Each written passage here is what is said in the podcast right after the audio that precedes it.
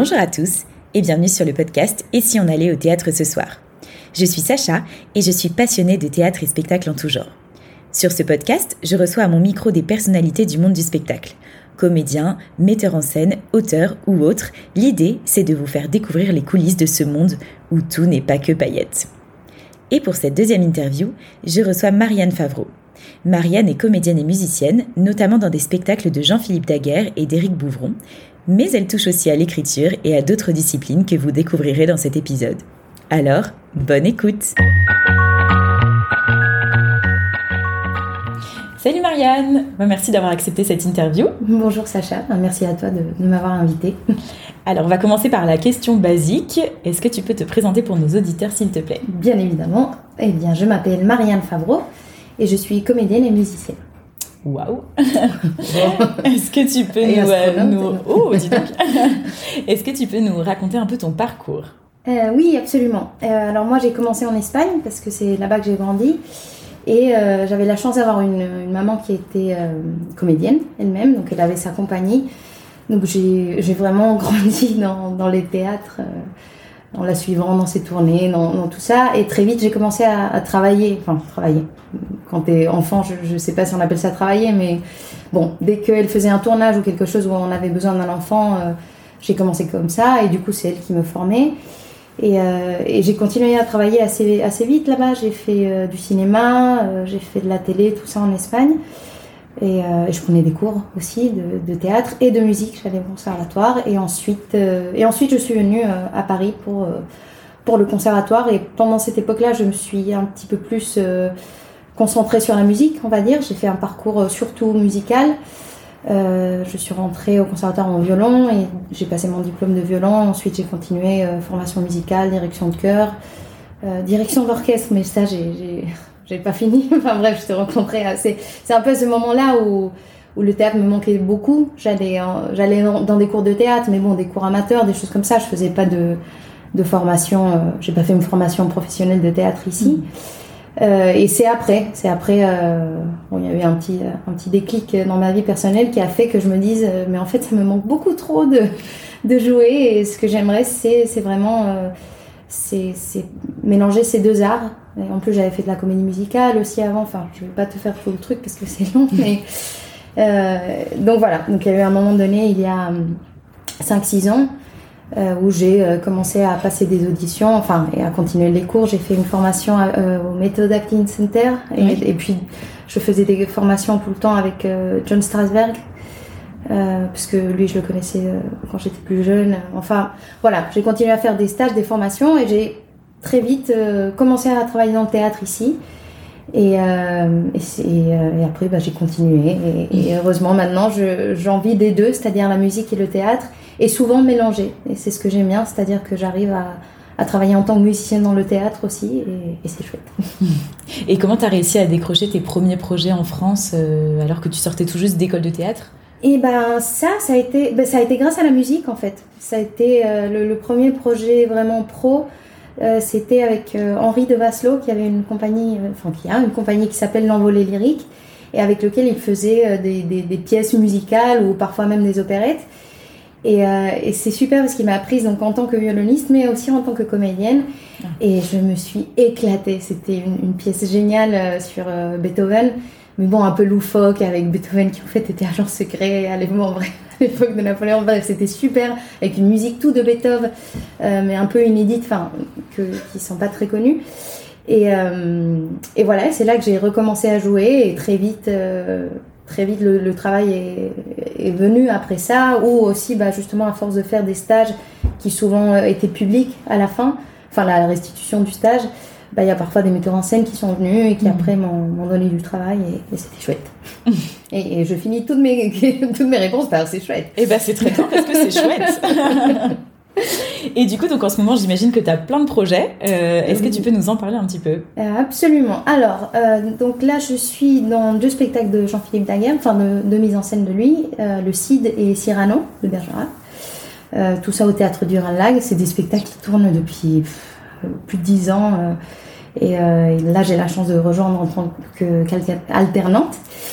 Et euh, ensuite, dans deux spectacles aussi de Eric Bouvron, Laurence d'Arabie, qui était déjà l'année dernière, et sa nouvelle création, qui s'appelle Braconnier, qu'on va faire. euh, Enfin, la, la première, les premières sont, sont maintenant à La Réunion, mais je pouvais pas être dedans parce que, bref, je jouais ici. Trop de projets. Beaucoup trop. Et ensuite, qu'est-ce que je raconte? Ah oui, et euh, donc la première sera, enfin la première de Métropole sera au Mois Molière et ensuite Avignon. Et qu'est-ce que je dis? Ah oui, et donc un autre projet qui s'appelle euh, de Panurge de Rabelais avec euh, Alain Payen et Patrick Alluin qui sont deux comédiens et metteurs en scène qui travaillent notamment euh, au théâtre de la Huchette. Et là, je vais être euh, comédienne, mais surtout, je vais écrire la musique. Génial. Et, je la jouerai en live et avec le chant et tout, ça va être super. Et ensuite, un projet de Stéphane Corbin qui Ouais. s'appelle Les Funambules. Et donc, c'est le, le, le projet s'appelle Elle. Il avait déjà fait des, des concerts à l'Alhambra avec euh, plus de 50 personnes sur scène, enfin un truc de, de dingue. Et là, c'est la petite formation, c'est-à-dire on est 6 en tout. Ah, super. Et, euh, et voilà, c'est plusieurs de ces chansons, mais en spectacle. euh, voilà. Et puis, il y a aussi les. Enfin, il y a deux projets mais dans lesquels je peux pas trop trop parler, mais ce sera pour l'année prochaine. Et, euh, et sinon, bah, les projets de ma compagnie. Ah oui, parce qu'en plus, tu as monté ta compagnie. Voilà. Et c'était il y a combien de temps? Ça s'est passé comment? Euh, alors la compagnie, c'est quelque chose que j'avais envie de faire depuis très très longtemps, de monter mes propres projets, mais je reconnais que toute seule, je- enfin surtout toute la partie administrative, ça me faisait flipper. Je me disais mais je, ne vais Mhm. pas savoir faire ça toute seule. Enfin j'avais vraiment pas envie de cette partie-là, ce qui fait que j'ai toujours un peu mis de côté jusqu'à ce que j'ai rencontré euh, Valerio Zaina, qui est un comédien avec qui, euh, avec qui parce, euh, il y a eu une, une entente. euh, très très bonne au niveau du travail et, et très vite on a voulu travailler ensemble et surtout créer quelque chose ensemble. Donc à deux on s'est mis, on a créé la compagnie, l'association et la vérité c'est qu'il a fallu qu'arrive le confinement pour euh, Ah avoir le temps de faire ça.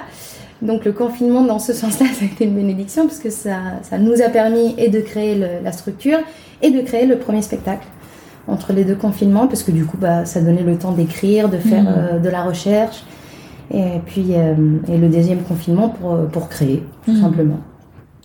Et qu'est-ce que c'était alors ce premier spectacle de la compagnie? Eh bien, euh, à la base, on avait commencé pendant le confinement à écrire un autre spectacle complètement différent, très sérieux, sur un peintre du XVIe siècle, blablabla. Mais plus le confinement avançait, plus on, on se rendait compte qu'on avait plutôt besoin de quelque chose de, de plus joyeux. Mhm. Et euh, du coup, on est parti sur une comédie. Et on avait, on avait très très très envie de travailler avec ces mariachis-là, donc euh, surtout avec Elio, Elio Monroy. On avait envie qu'il compose parce que c'est un musicien exceptionnel. Enfin, on avait envie de musique mexicaine, quoi. Un truc comme ça, chaud. Et, et tout ça, on a commencé à lire sur, euh, sur l'époque. Sur l'époque, qu'est-ce que je raconte? Sur le pays. Et du coup, on est tombé sur l'époque, euh, et plus précisément sur la Californie mexicaine, parce que en très peu de temps, euh, cette, cette partie de terre a été euh, colonisée par les Espagnols, Mhm. ensuite mexicaine et ensuite américaine. Enfin, c'est vraiment euh, la Californie a une histoire absolument exceptionnelle, notamment à cette période-là. Et voilà, et on a écrit une histoire qui est qui est une comédie simple entre guillemets dans le sens où c'est vraiment tout public. Euh, les enfants passent un très très bon moment, mais il y a aussi quand même un petit euh, euh, pas une morale, mais bref, il y a une petite histoire quand même de par rapport à ce qui se passait à l'époque et qui résonne beaucoup maintenant aussi. et, et tu fais aussi de l'escrime, c'est ça? Oui, ça c'est une, une passion depuis très très longtemps.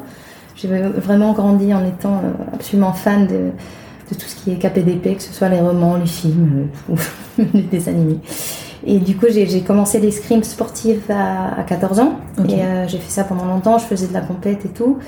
Et après, quand je suis arrivée en France, j'ai complètement arrêté jusqu'à ce que j'ai découvert cette chose incroyable qui est l'escrime artistique, euh, Mhm. historique et de spectacle. J'ai découvert ça euh, un peu par hasard au, au musée des Invalides. Il y avait une performance de- d'une compagnie et je, suis tombée des. Enfin, j'ai fait, mais quoi?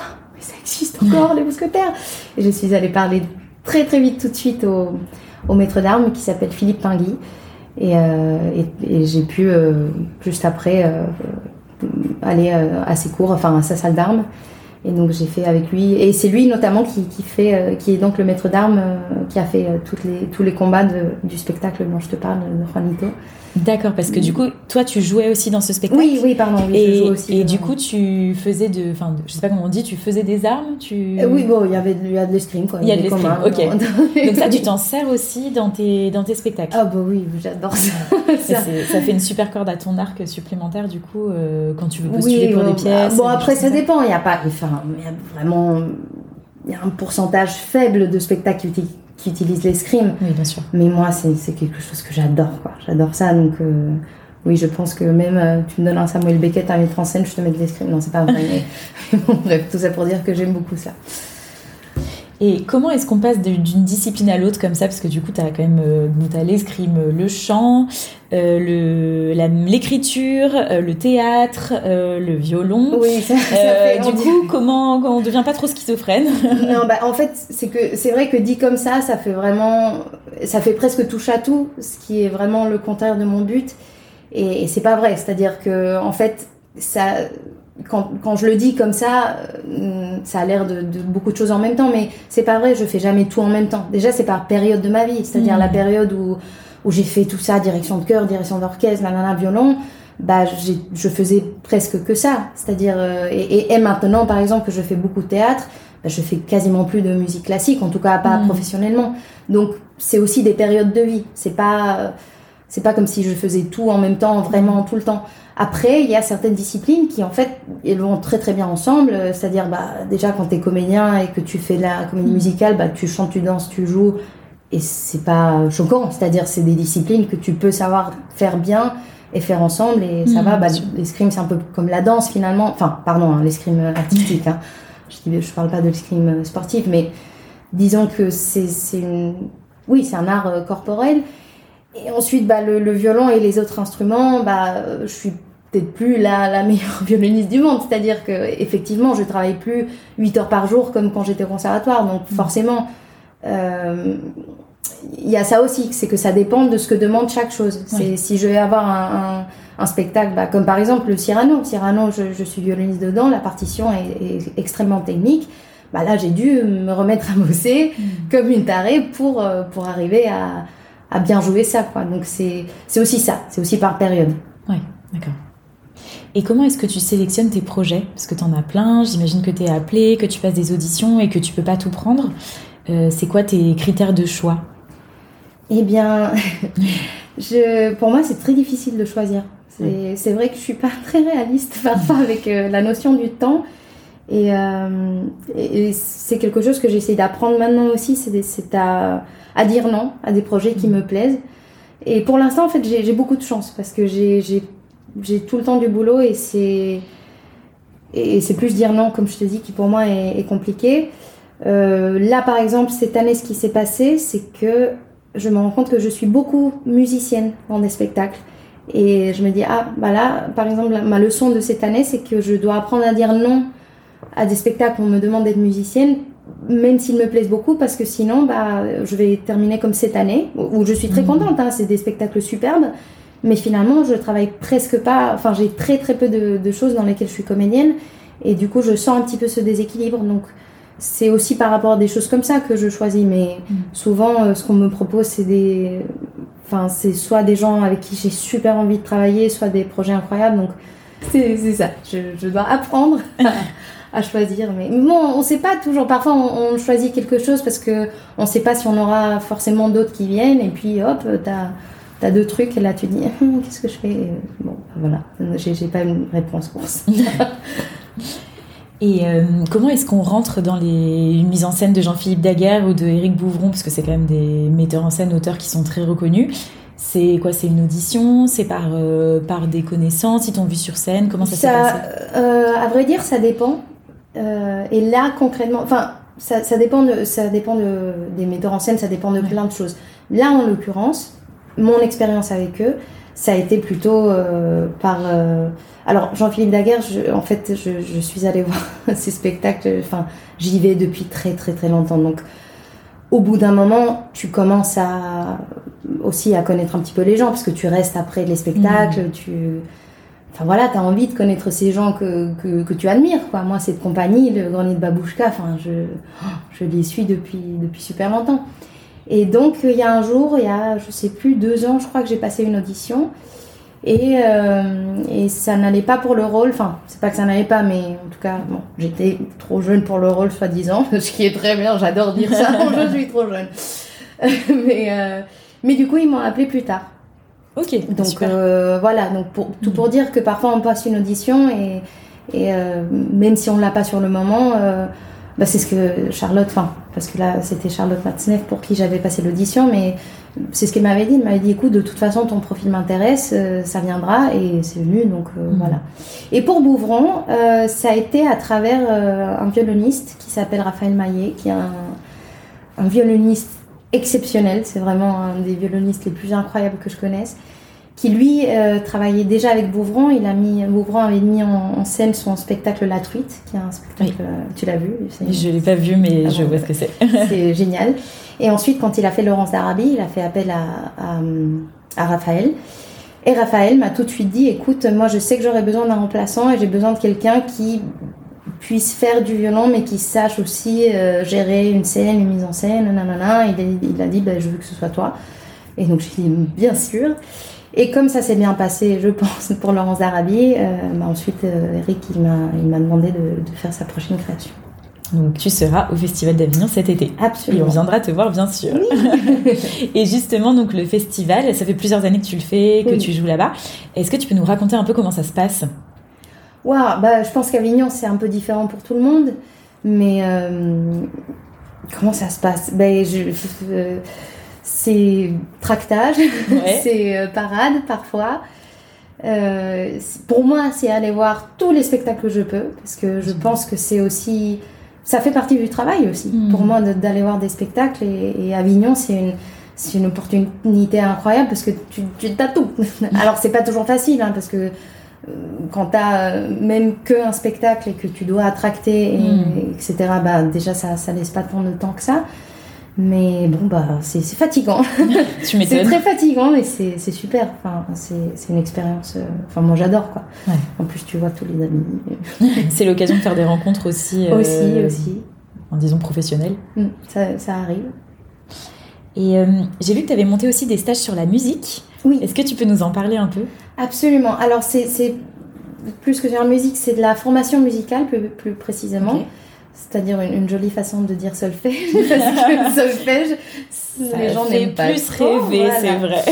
Et en fait, j'ai fait ça parce que c'était plusieurs amis comédiens qui, euh, qui me l'avaient demandé à un moment donné. Parce que, bah, euh, en étant musicienne, souvent dans les spectacles, bah, je suis soit amenée à jouer de la musique, soit amenée à faire un petit peu de direction musicale, ne serait-ce que quand il y a des, des chants, peut-être a cappella parfois.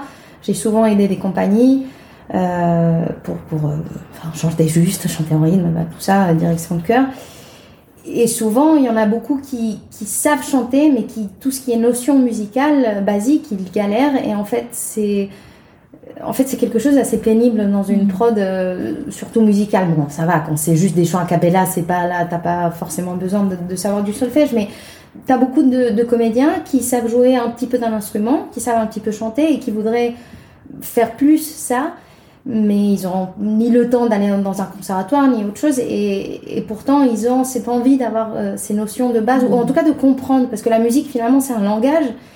Et euh, et- il y a des choses c'est vrai que quand tu les connais pas ça a l'air d'être super compliqué un monde mystérieux impénétrable. Alors qu'en fait Enfin voilà, moi je propose ce stage euh, d'un week-end qui est assez intense, c'est vrai, mais dans lequel, bah justement, toutes ces choses qui ont l'air hyper des mots que, les, musiciens euh, disent, euh, qui ont l'air d'être ah, une espèce de langue bizarre. euh, voilà, pour déchiffrer tout ça, pour montrer que c'est pas si compliqué et surtout que c'est passionnant en fait, qu'une fois qu'on commence, ce côté euh, mathématique, logique de la musique qui est en fait c'est vraiment passionnant parce que c'est comprendre une beauté. Alors évidemment, il y, a une, il y a une partie de la musique, de cette vraie beauté, que non, il n'y a pas d'algorithme, c'est, ben, je sais pas, parfois euh, c'est magnifique, parfois c'est pas beau, alors que c'est écrit euh, presque pareil. Bon, Mhm. ça c'est la partie qu'on ne peut pas expliquer, mais c'est un peu partout. Mais par contre, il y a une partie totalement explicable, l'harmonie, euh, le rythme, etc. Et ça, quand on commence à le comprendre, mais ça nous ouvre des portes, que ce soit pour interpréter, pour composer soi-même, parce Ouais. qu'on n'a pas besoin d'être musicien professionnel pour composer euh, une chanson pour un spectacle ou autre. Et, c'est ça que j'aime bien, enfin que j'aime travailler avec les comédiens qui veulent bien faire ce stage. Et toi, tu continues de te former aussi ou t'as plus le temps? Oui, bah j'ai beaucoup moins le temps, mais je fais des stages dès que je peux. Bah là, justement, j'ai fait un stage avec Eric Bouvran en tant que, comédienne et j'ai adoré. C'était génial. Euh, non, non, j'adore faire des stages, j'en fais dès que je peux. Euh, alors après, des formations longue durée, ça c'est plus compliqué. Mais je continue, des cours de danse, des, des stages quand je peux. Et puis, bah, chaque spectacle, c'est une formation en vrai. Bien sûr. Parce que c'est ça aussi, tu m'avais dit avant, qu'est-ce qui me faisait choisir euh, des spectacles? Bah, Des projets, c'est souvent ça aussi, c'est le challenge. C'est-à-dire que je me suis rendu compte très vite que les spectacles où, ou que ce soit au niveau musical, ou, alors sans prétention, hein, mais quand c'est un niveau un peu trop. Alors non, je vais pas parler de niveau parce que c'est pas juste, mais disons, quand il n'y a pas assez à manger, comme dirait Philippe Pingui, euh, bah, très vite, on, a l'impression de très vite que, c'est facile, mm. et, alors que oui, et, pardon, hein, c'est vrai que c'est jamais vraiment facile, il y a toujours quelque chose à trouver, mais bon, parfois, tu as des, projets qui sont. Bon, je sais pas, qui me conviennent pas parce que justement, c'est pas assez challengeant. Challengeant Comment on dit ça? Bon, bref, pour moi, c'est-à-dire que que ce soit au niveau. Que ce soit au niveau musical ou au niveau de, de, la partition, qu'elle soit parlée ou, euh, ou musicale, j'aime bien découvrir des nouvelles choses, j'aime bien que ce soit un petit peu... Ouais, que, c'est comme ça que je vais me former, que ça va me faire travailler, ça va me faire euh, lire des choses, ça va me faire me renseigner mmh. et, aller plus loin. Et euh, c'est ça que j'adore. Et, et en écrivant aussi. Pour écrire des spectacles, presque la partie qui, qui me plaît le plus, c'est la, la recherche, quoi. Alors que je vais beaucoup trop loin, hein, là, cette histoire de Juanito, Franchement, c'est une comédie, j'avais pas besoin de faire. Euh, mais j'ai fait une recherche historique, mais laisse tomber. Après, euh, Valério, justement, il me disait Mais qu'est-ce que tu mets des trucs là Enfin, mais justement, c'est tellement passionnant d'apprendre euh, l'histoire, de, de, découvrir des choses que tu n'aurais jamais découvert si, si tu n'avais pas mis les pieds dans, dans ce projet-là. Enfin voilà, pour moi, c'est évident qu'on continue à se former tout le temps, tout le temps, tout le temps. Hmm. Et alors, c'est quoi une journée type de Marianne Une journée type euh, c'est le bordel. en vrai, ça n'existe pas. Une journée type. Euh, mais c'est ce que j'ai voulu toute ma vie. Alors parfois ça manque, hein, je vais pas mentir. Et justement, les, semaines où je fais un stage ou une résidence et que toutes les journées sont un petit peu pareilles, franchement, j'adore. c'est vrai, t'aimes bien Oui, en, fait, j'aime beaucoup parce que ben voilà quoi, tu as une semaine où tu sais que tu vas te lever tous les jours à la même heure, que tu vas travailler ici, travailler ça, et que tu finis, et que et j'aime beaucoup, ça me fait un bien fou. Alors après, j'aimerais pas faire ça toute l'année parce que sinon, j'aurais pas choisi ce, euh, ce travail-là, mais, mais non, c'est clair qu'en dehors des résidences et des, et des stages ou d'Avignon, il n'y a pas de journée type, quoi. C'est hmm. toujours, euh, ben voilà, c'est ouais, une journée type, ça, ça serait aujourd'hui, quoi. Je je travaille le matin, enfin je répète le, matin, enfin le matin il est 16 heures, j'ai plus que mais bon je répète en journée. Après je fais un autre truc comme ça avec toi et je joue le soir. Ouais d'accord. Donc, euh, Tu joues ce soir? Oui je joue ce soir. Tu joues quoi? Euh, Le CID, ah, Et euh, qu'est-ce qui te plaît dans ce métier? Qu'est-ce qui te fait vibrer? Eh ben une de ces choses c'est ça, c'est exactement le fait de alors quelque chose qui crée beaucoup d'angoisse à d'autres gens, c'est-à-dire le fait de pas savoir de quoi demain sera fait, mmh. de, de, presque pas connaître. Bah, je connais jamais ma vie un an à l'avance. Alors, pas chercher plus loin, impossible. Euh, ou même mes journées parfois. Et, et, le fait de. Enfin, c'est pas, c'est pas ça qui me fait vibrer. Ce qui me fait vibrer, c'est. C'est la scène, c'est les, les compagnons avec qui on travaille, c'est découvrir des textes, des musiques, c'est le public, c'est ce qui se passe euh, sur des moments magiques, c'est c'est ce qu'on partage avec la troupe. Enfin, tout ça, ça me fait vibrer. C'est mm. c'est presque compliqué d'imaginer euh, autre chose après avoir vécu ça, en fait. Donc, si c'était à refaire, euh, tu referais pareil? Et alors, il y, y, a des jours où je me dis que, que j'aurais peut-être aimé commencer plus tôt. C'est-à-dire, ne pas faire la grande pause théâtrale que j'ai faite pour ce truc de musique. C'est-à-dire que je pense que j'ai un petit peu suivi les, peurs de, ma famille ou, les expectatives un petit peu euh, de... En fait, c'est bête parce que si, j'étais restée en Espagne, j'avais un agent, euh, je faisais la télé, je faisais des films, franchement, j'aurais pu rester là-bas et tout ça. Bon, après, je regrette pas du tout d'être partie parce qu'au contraire, déjà à l'époque, je sentais qu'il fallait que le, que justement que le monde euh, s'élargisse. Mm. Non, c'est pas du tout le monde qui devait s'élargir, c'est, c'est moi plutôt qui devais m'élargir. Euh, mais je pense que je regrette d'avoir euh, d'avoir eu quand même tout un moment où, où, où j'ai suivi un rêve qui n'était pas vraiment le mien. Mhm. C'est-à-dire où cette histoire. ben, c'est pas pour rien qu'une fois que j'ai eu mon diplôme de violon, je me suis pas mis à faire des, des, des comment on dit des, des auditions pour rentrer dans un orchestre. Je voulais pas faire ça. Je voulais pas. Je voulais pas être violoniste professionnel, juste ça. Donc j'ai continué. Enfin, mon excuse ça a été bon, bah, tu direction d'orchestre maintenant, parce que je me disais que voilà, il y avait pas plus prestigieux que ça dans dans la musique classique et que comme ça, bah, que ce soit mes profs, ma mère et tout le monde serait fier de moi et voilà, je serais euh, chef d'orchestre, en plus une femme, incroyable. Et j'ai suivi cette voie alors que, enfin, j'adore ça, hein, c'est génial la, la direction d'orchestre, mais en vrai, j'ai rien à dire là-dedans. J'ai tout à admirer de ça, j'adore ça, c'est magnifique, et, mais c'est pas là où je me. C'est pas ta place. Non, c'est pas Mhm. ma place. Donc oui, parfois je re- regrette ça. Alors maintenant, j'essaie de me dire non, mais non, regarde, t'as appris beaucoup grâce à ça. Et c'est vrai. Donc parfois je, re- je regrette pas non plus. Mais oui, il y a des jours où je me dis, franchement, si j'avais pu commencer avant à, à vivre mon rêve, bah déjà j'aurais été beaucoup plus heureuse pendant cette période-là. Et puis, euh, mais bon, on apprend de tout, donc c'est comme ça. Et, euh, et c'est quoi ton souvenir de scène le plus marquant? Souvenir de scène, bah là, pareil, j'en aurais plusieurs. T'as le droit d'en raconter plusieurs. C'est si vrai, ok. Alors, euh, bah, je pense qu'il y en a un que je dois justement à mon premier, enfin, pas mon premier, mais un de mes. En vrai, le premier premier, ce serait plutôt dans le cinéma. Quand j'étais petite, j'avais, j'ai eu la chance de tourner dans le premier film de Malkovich en tant que réalisateur.